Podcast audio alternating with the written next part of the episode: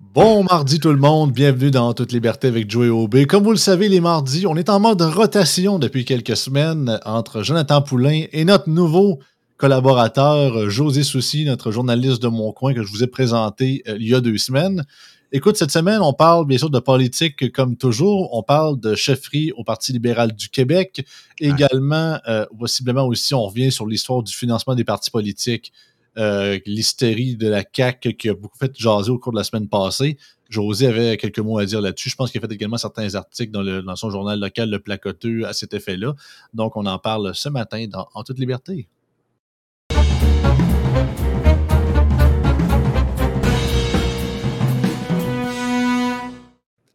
Salut José. Salut, ça va bien?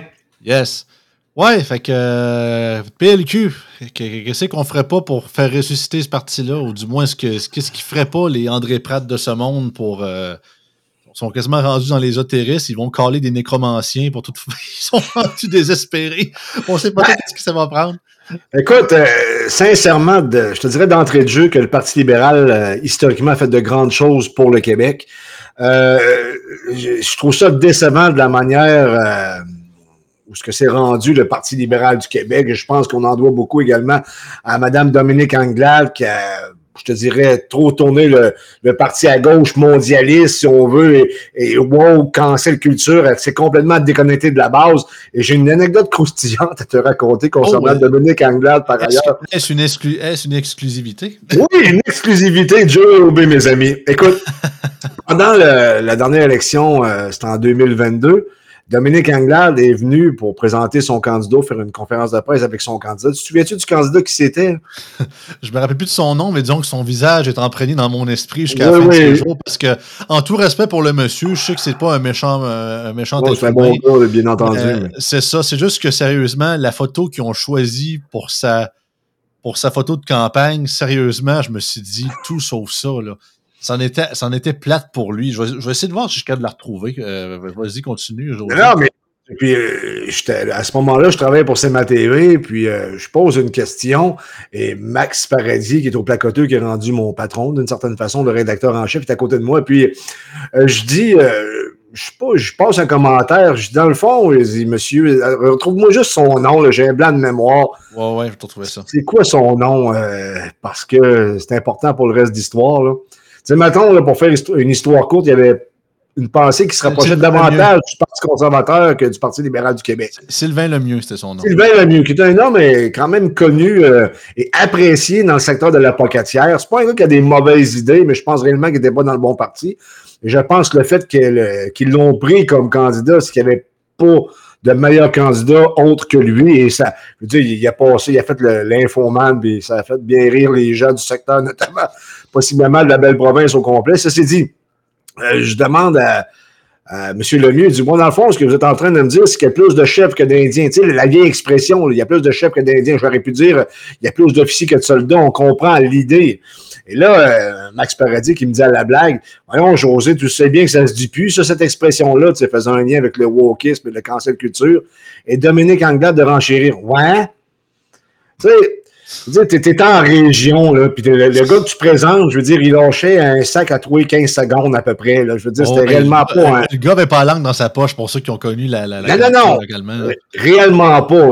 OK? Fait que ça, c'est euh, une anecdote que je te raconte justement pour te dire que Dominique Anglade a été complètement désastreuse pour le Parti libéral du Québec. Maintenant, il y a une course, il n'y a personne qui veut se présenter. On a eu récemment l'histoire du euh, d'André Pratt, l'ex-sénateur, qu'on sait que c'est un fédéraliste. Euh, euh, depuis, je pense, il est né avec une feuille d'érable dans le front. C'est juste pour te dire que. Bon, des, fédéralistes purs et durs au Québec, il n'y en a pas une tonne, mais il y en a. Oui, il y en a. Mais en même temps, ils, ont amené des idées que, que je trouvais bonnes, c'est-à-dire que pour le Parti libéral, lorsque le Parti libéral a eu du succès, il y avait une aile nationaliste forte qui était à l'intérieur du Canada, bien entendu, mais qui voulait que le Québec se surpasse, et c'était le parti de l'économie.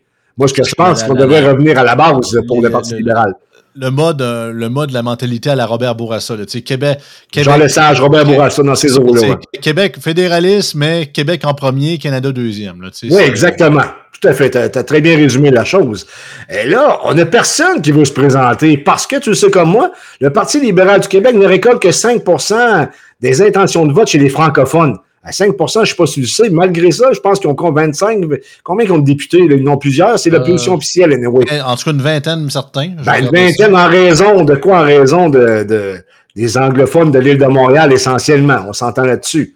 Mm. Et là, tu personne qui, lève la main et tu en as un qui, qui lève, c'est Denis Coderre, l'ex-maire de Montréal aussi, euh, l'ex-député ministre à l'époque de Jean Chrétien de Paul Martin, qui a quand même fait des bonnes choses, euh, notamment dans, le sport. Là. 21 voitures. je pense que c'est rendu 20 à cause de Mme Nichols, qui est rendue, je pense, indépendante, je ne veux pas me tromper, celle qui, qui, excusez-moi, mais qui chialait pour la deuxième vice-présidence, puis ça a été chicané avec le Parti libéral. Des niaiseries, dans le fond? Ouais, des, des grosses niaiseries. Mais je pense que c'est ça, c'est autour d'une vingtaine à peu près. Mais il n'en demeure pas moins que Denis Coderre, parce que tu sais, Denis, euh, je, dis Denis, je le connais euh, pas personnellement, il a vécu de grosses épreuves dans sa vie, une tentative de suicide, ce que j'ignorais totalement, ah, ben une AVC qui l'a complètement terrassé. Et là, il reprend euh, du poids de la bête. Lorsqu'il parle, on sent qu'il a de la difficulté, mais je suis pas d'accord avec le fait que ses idées soient pas claires. Ça peut donner l'impression que c'est pas clair par rapport à son allocution, mais je pense que, sincèrement, les idées qu'il amène, je veux dire, c'est pas si fou que ça quand même. Il amène des idées qui sont. Tu sais, on peut jaser fortement, tu pourrait avoir des échanges, mais c'est, c'est pas le pire numéro de la gang, et loin de là. Et là, as certains libéraux qui, hmm, qui lèvent le nez en disant ben là, euh, je suis pas sûr, ça commence à roter du fioul un peu, excuse-moi la vieille expression, mais en même temps, je veux bien, là, mais qui d'autre lève la main? Il y en a combien? Je veux dire, avez-vous une meilleure carte actuellement que Denis Coderre? C'est plate à dire, mais c'est non. Alors que Denis Coderre, depuis qu'il s'est montré intéressé à la chefferie du Parti libéral, il a attiré les Kodak, il a réussi sa sortie. Je sais, j'étais un gars de communication, j'ai fait de la politique. Je sais très bien que Denis Coderre a très bien joué ses cartes. C'est pour ça que je te dis que présentement, ben là, je vais venir sur le cas de Nicolas Tétrault, mais que c'était la meilleure carte pour le Parti libéral il ne peut pas faire pire que 5% chez les francophones. Si ça, il peut minimalement amener ça à 10% aisément. Juste le fait de se oh, présenter, oh, puis d'aller serrer des mains, de faire le tour euh, du Québec, là, il peut ramener ça à 10, voire 15% Qui plus est, j'ai parlé à Norbert Morin. Tu connais Norbert Morin, Pour ceux qui ne connaissent pas, pour, pour nos auditeurs, Norbert Morin, en fait, le, pour faire une petite histoire, euh, Norbert Morin, c'était notre, notre député local pour Montmagny-Lillet, qui est devenu Côte du Sud par la suite dans, notre, dans, le comté de mon coin de Montmagny. C'est un libéral, il n'a jamais été trop connu, majoritairement c'est député d'arrière-ban, mais qui a été vice-président au, au, en, fin, en fin de carrière. C'était le genre de gars, pour vous donner une idée, je suis certain que dans vos régions, vous en avez sûrement eu un ou une, c'était le genre de gars que peu importe les gens politiques, le monde votait pour lui. C'est un peu comme le Pascal Bérubé, mais un peu plus vieux de notre coin. Là. Première fois que j'ai voté de ma vie à mes 18 ans, j'essayais Charest en, en mourir, mais j'ai voté Norbert. voté Norbert. C'est normal, c'est normal. Norbert, je l'ai connu, c'est un chic type, c'est un excellent député de terrain, et c'est un gars qui a le sillage du Parti libéral collé sur le cœur. C'est un vieux de la vieille, puis il a un bon instinct politique. Puis lorsque je lui ai parlé, je me suis rendu compte qu'il avait, a peut-être même sorti des meilleures euh, lignes du Parti libéral depuis un certain temps. Ça a donné, qu'il me les a données à moi. Mais ce qu'il disait, lui, il disait qu'il y avait une, bonne, que euh, Denis Coderre avait une bonne feuille de route qui, qui est pas qu'il voterait nécessairement pour lui, mais ça pourrait amener de l'eau au moulin qui ferait en sorte qu'on créerait un momentum parce que le parti qui s'en vient au provincial, si on se fait à la tendance, c'est le Parti québécois. Et si le Parti québécois va continuer avec son, euh, sa stratégie, c'est qu'il va faire un référendum. Donc, il faut un opposant, puis je, je verrais mal François Legault jouer ce rôle-là par rapport à son passé. Donc, il y a des fenêtres qui s'ouvrent, il y a des opportunités pour le Parti libéral, et s'ils sont assez faibles, je dirais, l'organisation libérale, pour s'en servir adéquatement, ça peut leur servir, euh, ça peut être très efficace pour eux autres, pour revenir sur la, en avant de la scène politique. Ça, c'est mon point de vue. Ça ne veut pas dire que j'ai raison, mais c'est la meilleure carte présentement que tu possèdes. Sinon, il n'y a personne qui veut se présenter. Bon, c'est sûr, il y a pas encore, je reviens sur l'aspect de santé de M. Coder, il faut être certain qu'ils sont en shape, mais les gens en même temps, les Québécois, tu les connais, ils aiment ça, des gens qui ont de la misère, qui ont des difficultés, mais qui reviennent, puis qui, qui, qui se donnent pour... Euh, qui, qui, qui, qui arrivent de loin, si on veut. Là je vais, t'expliquer ma, position là-dessus, puis autant que c'est ça, j'ai un billet, autant que c'est ça. Le, Non, mais c'est correct, on est là pour en parler. Oh, je sais, absolument. Mais tu sais, je, je me l'ai dans un autre parti, mais je le vois ça d'un point de vue quand même extérieur. Puis je me suis dit, autant que tu amènes quand même des, arguments au niveau, c'est ça. de l'avenir de ce parti-là, le fait que justement que quand tu es rendu des quand tu es rendu au fond du euh, au fond du baril, tu peux juste remonter. Puis bien évidemment, quand tu as très peu de choix, je comprends qu'il ne faut pas que tu fasses la fine bouche nécessairement. Mais d'un autre côté, il y a plusieurs facteurs qu'il faut tenir en compte.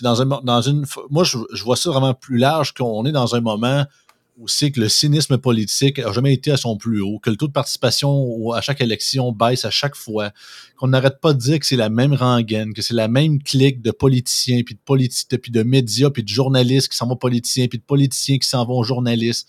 Puis c'est tout le temps les mêmes faces, puis on laisse jamais de la place au, nouveau, soit aux nouveaux joueurs ou quoi que ce soit.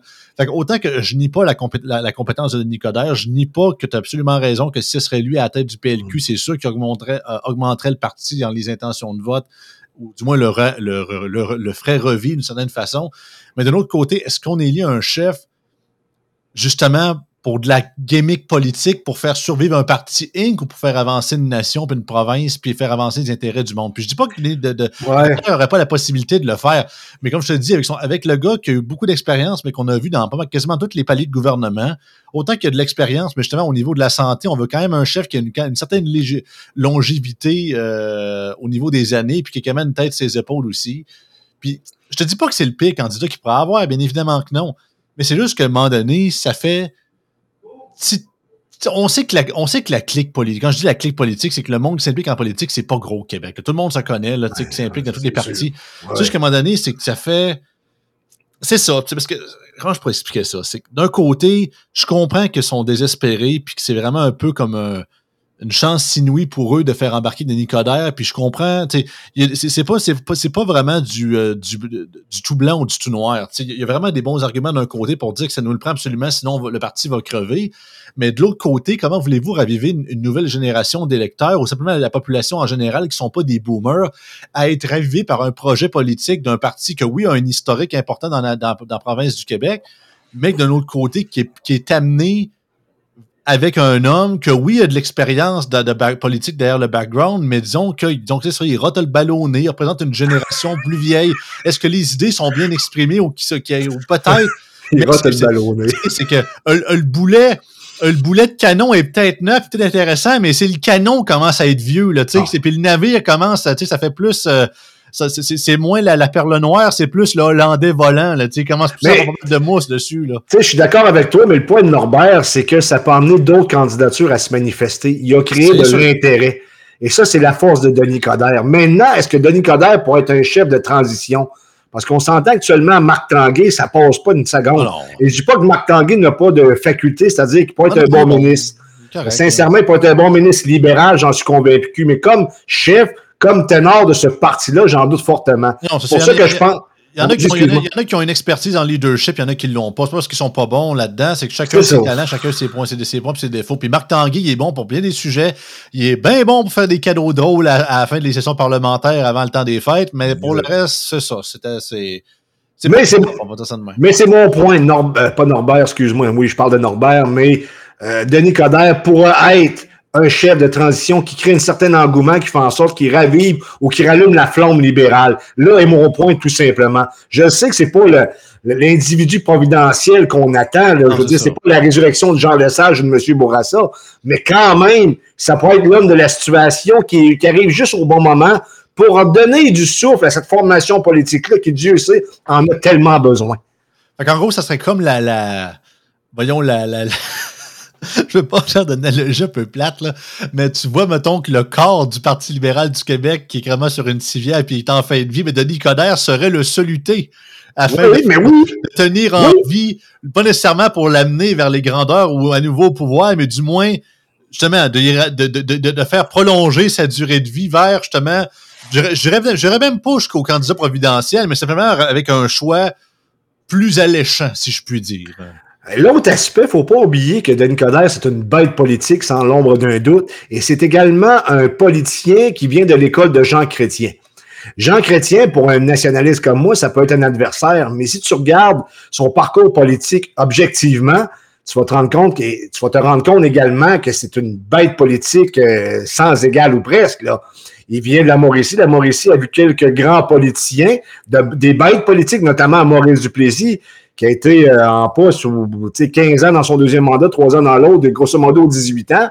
Et Maurice Duplessis, tous ceux qui connaissaient l'homme savaient que c'était une bête politique sans égal ou à peu près. Il n'y avait aucun adversaire ou presque lorsqu'il était, il est décédé. Même qu'en 1960, s'il n'était pas décédé en 1959, on pense qu'il aurait réussi, ça aurait oh, coûté plus cher, cher, mais à réussir à reprendre le pouvoir alors qu'il, je pense qu'il était sur la fin. Je veux dire, le Québec changeait à vitesse grand V, l'Église est en train de s'effondrer, donc le modèle de Maurice Duplessis n'aurait pas fonctionné, même qu'au début, Daniel Johnson père a tenté.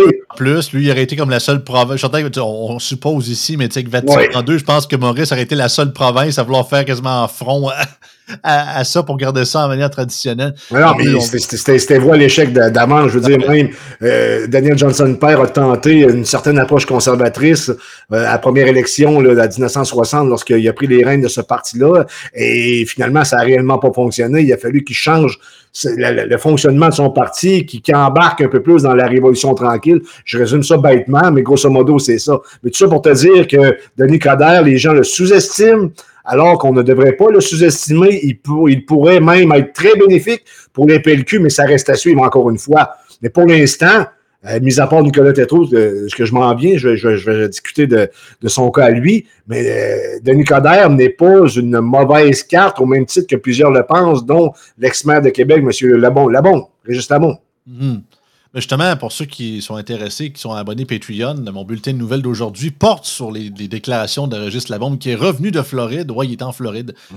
durant le temps des fêtes. il a commenté euh, la, candidate, du moins l'intérêt de Nicodère à être candidat pour le PLQ. Disons qu'il n'a pas été de main morte, je vous dirais. Pourtant que Denis et euh, Régis ont quand même été chumés-chumés durant leur, mandat respectif comme maire de Québec, maire de Montréal. Mais c'est ça, disons que je vous gâcherai pas le punch, mais il trouvait ça euh, un petit peu triste pour Denis. C'est à prendre avec des pincettes sincèrement les propos de, de M. Labombe. Je, ne déteste pas l'homme dans le sens qu'il a marqué la région de Québec sans contredit, il a même marqué le Québec. Mais c'est quelqu'un qui semble rancunier, puis des fois, il y a, des, euh, des discours où des, des, il fait allusion à des choses, des fois, j'ai un peu plus de difficultés. C'est un radoteur, c'est un peu ça. C'est quoi? C'est j'ai pas compris. Radoteur, il radote beaucoup. Oui, oui, oui, euh, il rate du sûr à l'occasion. C'est ça, ça, il rate du sûr. C'est chronique dans la presse, c'est plus pour comme se défouler ou je sais pas, il est passé un boss dans la tête, puis il m'a fait moi écrire ça. Puis on ben, il y a un bon égo. Hein? Ben, c'est ça. Bon ces premières chroniques que je me rappelle quand je les avais, je me dis, ce gars, il écrit pas pour ses lecteurs, il écrit à lui-même. Ben oui. il, se défoule. Les égaux, c'est toujours ça, les égaux, ça écrit toujours comme ça, ça écrit toujours pour eux autres. C'est ça, tu sais. Mais, mais ça arrive d'avoir un peu raison de fois de temps en temps, puis je trouvais que c'est ça. Non, mais des fois, il a raison. Il n'y a rien qui empêche qu'à l'occasion, il a raison, même peut-être même souvent, tout dépendant des sujets. Je n'ai pas fait l'analyse du discours récent de M. Labombe, mais quand même, je ne suis pas tout à fait d'accord concernant euh, le cas de M. Coder. Voilà. Également, on voulait parler. Euh... Ah, j'ai pas parlé de Nicolas Tétrault, hein? Oui, ouais, ben je vais vas-y avec Nicolas Tétrault. OK, Nicolas euh... Tétrault, garde, il a annoncé euh, cette, la semaine dernière là, sur un, un, média alternatif, je me souviens pas, libre, libre, libre choix, quelque chose de même. Là. Libre Média, c'est ça? Non, c'est pas Libre Média, c'est un autre. Là, c'est, c'est, un peu plus dans la sphère complotiste, on va dire ça comme ça. Il a annoncé qu'il allait se présenter pour le Parti libéral du Québec. Euh, alors qu'il a déjà travaillé pour euh, M. Parizeau. Il a dit que lorsqu'il avait 19 ans, il était conseiller pour M. Parizeau. Euh, ça semblait être un indépendantiste. il dit qu'il serait là. Conseiller politique, le Parizeau, à 19 ans, Tabarouette, soit le gars avait des Christy de bon contact ou c'était une méchante machine. c'est un gars brillant. Sincèrement, c'est un gars brillant. Sauf que j'étais voir un peu sur son Twitter. J'ai pas fait le tour de, de, ce qu'il a écrit. Il, vient de la, la, frange un peu plus complotiste. Celle qui était avec Éric Duhem et qui, ont, qui ont quitté Éric Duhem. Et là, si cet homme-là arrive, on sait que les, le réseau complotiste, on peut, tu sais, toute la gang, Samuel Grenier, c'est, je, les appelle les complotistes, pas tout à fait de le bon terme, là, mais vous comprenez ce que je veux dire. Samuel, euh, Samuel, Grenier, je peux en parler en connaissance de cause, c'est ça. je te dirais que, je parle pour moi, bien évidemment, c'est sûr qu'il m'a donné une tribune pendant deux ans, mais Samuel, je te dirais que c'est, je trouve ça plate qu'il se fasse qui se fasse éclabousser de conspirationnistes, alors que le gars, c'est majoritairement un gars qui donne une plateforme à des gens, autant des gens qui avancés comme toi puis moi, et euh, nécessairement euh, du monde plus comme Giorgio l'Indigo ou peu importe. Fait que tu lis, c'était plus pour donner une tribune à des gens. C'est sûr qu'il y en a qui étaient vraiment saucés dans ceux qui ont ouais, ça, qui, qui a jasé, mais je trouve ça plate pour lui parce que Samuel Grenier en lui-même n'est pas un fou, n'est pas quelqu'un. C'est un chic type. C'est un chic type. Absolument. Vraiment, euh, c'est ça, qu'autant qu'il y, a ses idées, puis je les respecte. Des fois, on n'était pas d'accord dans mes chroniques que je faisais, puis c'était bien correct. Mais c'est ça. Je trouve ça plate qu'il y a beaucoup l'éclabousse le, le, de conspirationnistes, alors qu'il y en a qui sont vrais, puis c'est vrai que c'est des trop saucés même pour moi, mais c'est ça, c'est plus de fil en aiguille, mais moi, personnellement, je le considère pas comme un conspirationniste, euh, dans le vrai sens du terme de la définition. je suis d'accord, je suis d'accord avec toi, mais tu sais qu'il y a une gang qui sont plus reliés à la sphère complotiste. je, oh, sais que c'est pas le bon terme. Non, je M'excuse, je veux pas insulter personne, mais on comprend ce que je veux dire. Alors que, maintenant, au Parti conservateur, au début, tu avais cette gang-là, tu avais également la gang qui est plus euh, comme vous autres, Yann, Frank, Jeff Fillion, Dominique Moret, compagnie, Joannel, des, des gens comme ça. Et on sait que les complotistes ont quitter le navire conservateur québécois jusqu'à un certain point.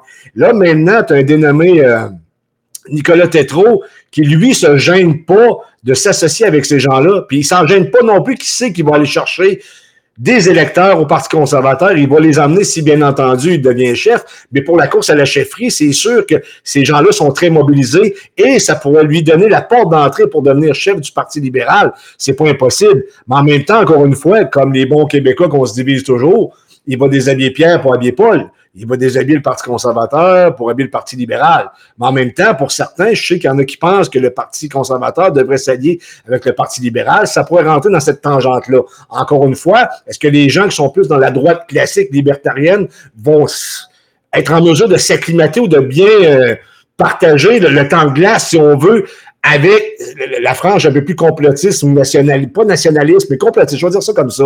Je suis pas certain ou anti-mondialiste, peu importe, mais vous comprenez euh, sincèrement ce que je pense, ce que je veux dire. On, essaie de catégoriser, mais on n'est pas dans le dérogatoire ici. C'est ça, je veux dire, il y, a il y, a énormément de nuances, mais grosso modo.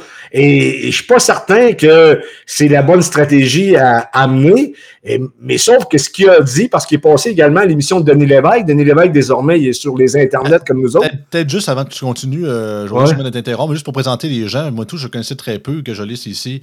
Nicolas Tétrault, c'est ça, il a été conseiller municipal à la ville de Montréal de, pour Plateau euh, Mont-Royal de 2001 C'est un homme brillant, en passant, il est pour le Parti Vision Montréal. C'est un Montréalais de résidence. Il a été candidat, bien sûr, d'effet pour le Parti québécois en 94 euh, dans le gouvernement Jean de Parizeau. Euh, il n'a pas été élu, mais c'est ça, c'était dans, le comté de Robert Baldwin. C'était dans le West Island, fait que c'est un comté libéral ultra sud, fait que c'était un candidat poteau à l'âge de 19 ans. c'est ça. Donc, il s'est c'est ça, il a présidé, il a été candidat aussi du Bloc dans la circonscription de Brossard-la-Prairie euh, au fédéral en 2000. Donc, c'est quand même, c'est ça, c'est spécial parce qu'on voit, ben, vois-tu, il a été mis son mandat comme deuxième président sortant du Parti libéral du Canada, euh, Jacques Saada.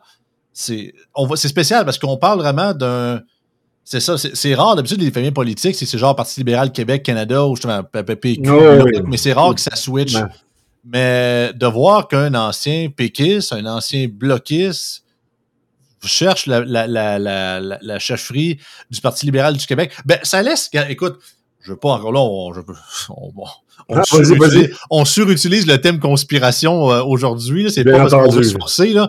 Mais écoutez, sachant que le Parti libéral, justement, est dans le fond du baril, que le parti, comme, comme j'ai dit tout à l'heure, est désespéré, est-ce que Nicolas Tétrault, que je le connais honnêtement, euh, aucunement ce gars-là. Sais, j'ai pas vu nécessairement ses interventions, je le connais pas personnellement.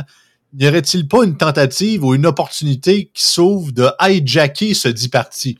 Tu sais, sachant que justement, ils ont quasiment comme, comme Trump, comme Trump a fait avec le Parti républicain jusqu'à un certain point. Oui, mais les républicains étaient forts, par exemple. Le Parti républicain. Oui, ça c'est vrai. Tandis que le Parti libéral du Québec est dans le fond du baril, il leur reste juste les anglophones, qui n'ont plus rien à perdre. Fait que tu sais, on est vraiment, si le Parti libéral serait fort, ce serait comme, je sais pas, ben là, je dire, sont l'opposition officielle. Ils sont l'opposition officielle, mais vous savez ce que je veux dire, là? oui, oui, oui. Ce serait vraiment représentatif à travers le Québec. Il y aurait comme, je sais pas, mettons, 60 députés. Ce serait pas possible de faire un changement de chiffre idéologique d'un parti comme ça parce qu'il y a encore trop de racines.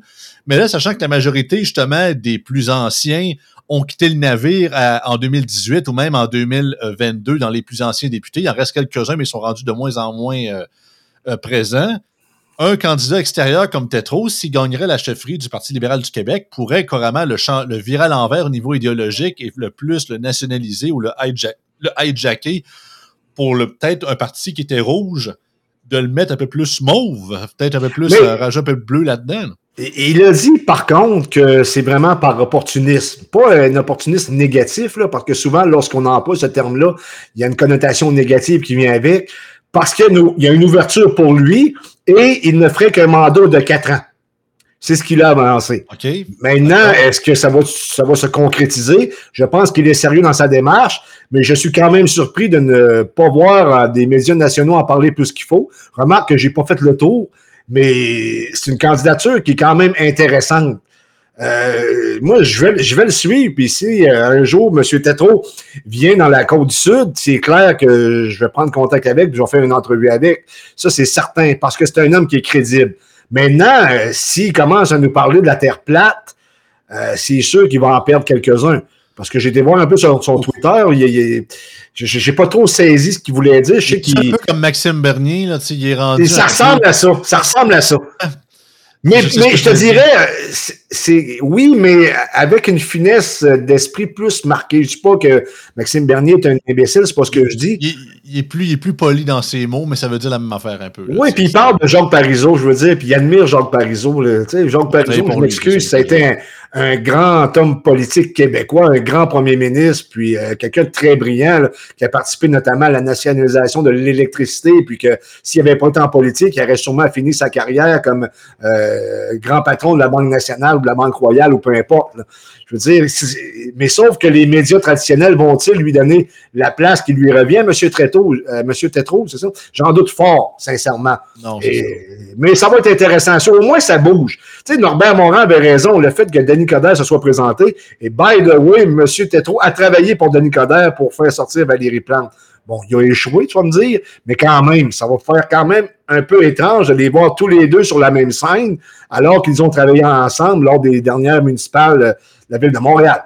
Absolument. Autant que c'est ça. Là, on parle encore de deux Montréalais quand même. Autant que je ne suis, pas contre les gens de Montréal. non, mais je comprends ce que tu veux dire. c'est ça. Autant, ben, autant, que le Parti libéral a tout le temps été montréalocentrique beaucoup aussi. Ça fait partie un peu de son ADN. Oui, mais il y a une nationaliste forte. je veux dire, puis ce que je voulais dire par rapport au Parti libéral, ce que j'ai senti lorsque j'ai parlé à Norbert Morin, et j'ai eu des échos aussi de Jean Damour, qui était le député libéral, ministre de la stratégie maritime là, de Rivière-du-Loup, Témiscouata, le, comté à l'est du Nord de Côte-du-Sud.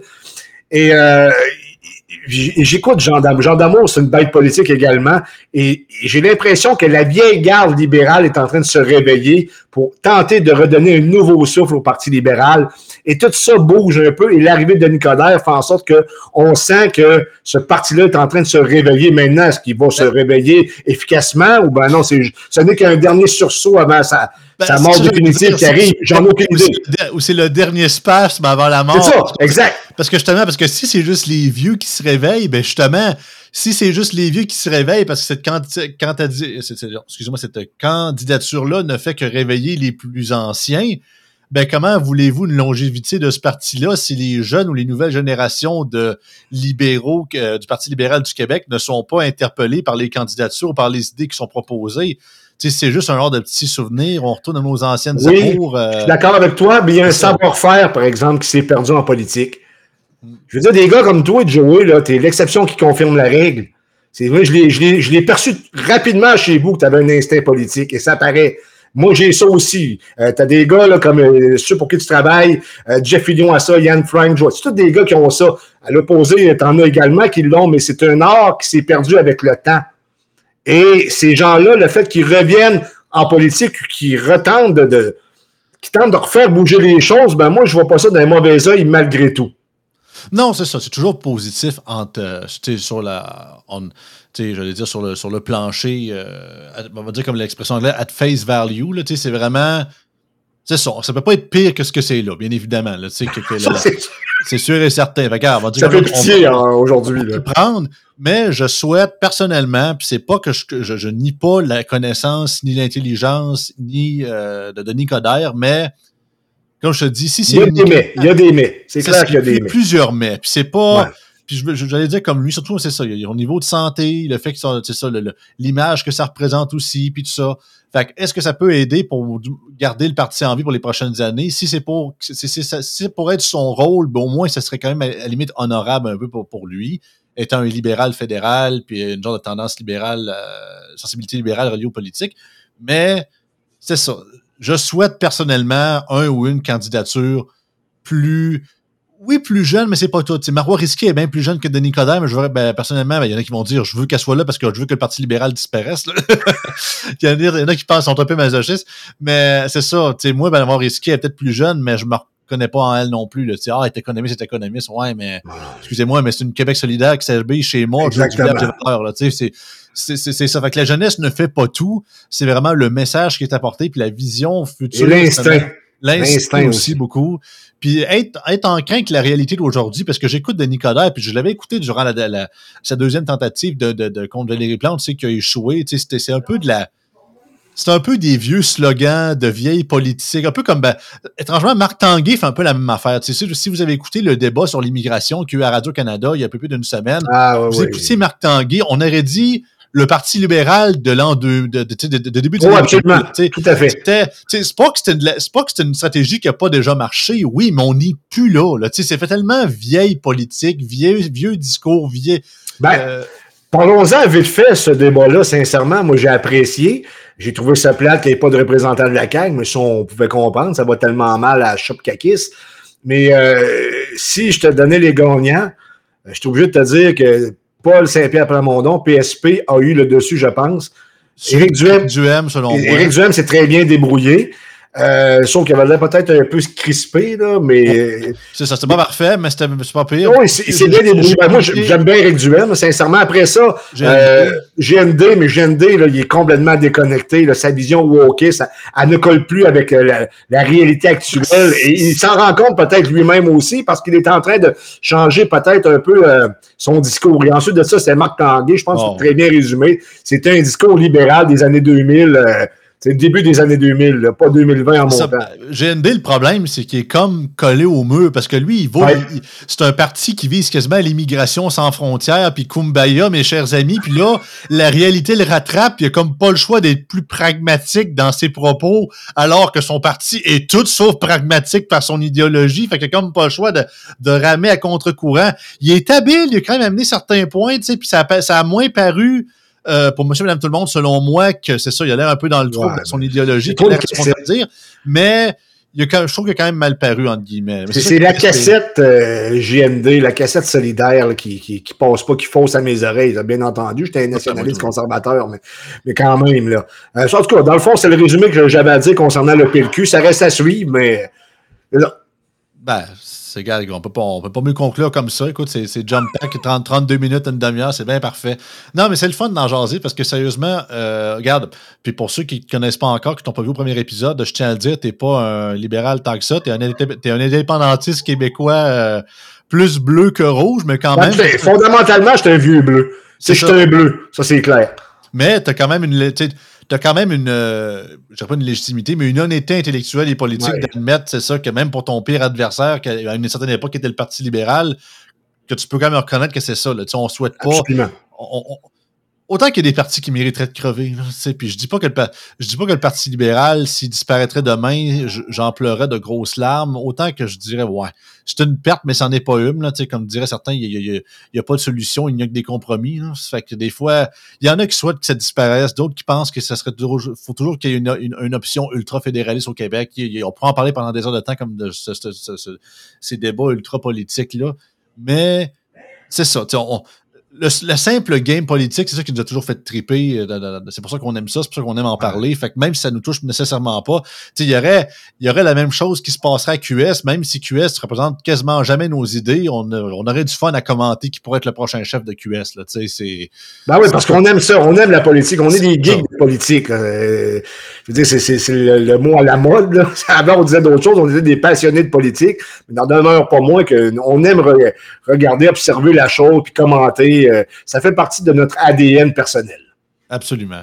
Écoute, José, toujours un plaisir. On se revoit dans deux semaines pour un autre épisode avec toi en toute liberté. Toujours un plaisir. Fait que ça, ça passe vite, en tout cas. J'ai bien du fun euh, à commenter avec toi là-dessus. J'espère que tu apprécies également. Sinon, aux auditeurs, commentez. Euh, n'hésitez pas à laisser vos commentaires. On est bien curieux de les lire, bien évidemment. Si vous êtes d'accord ou pas, ça s'appelle en toute liberté. Le but, c'est pas qu'on soit d'accord sur tout puis qu'on pense tout pareil. Au contraire, c'est de laisser la libre expression aux gens euh, qui amènent leur sujet.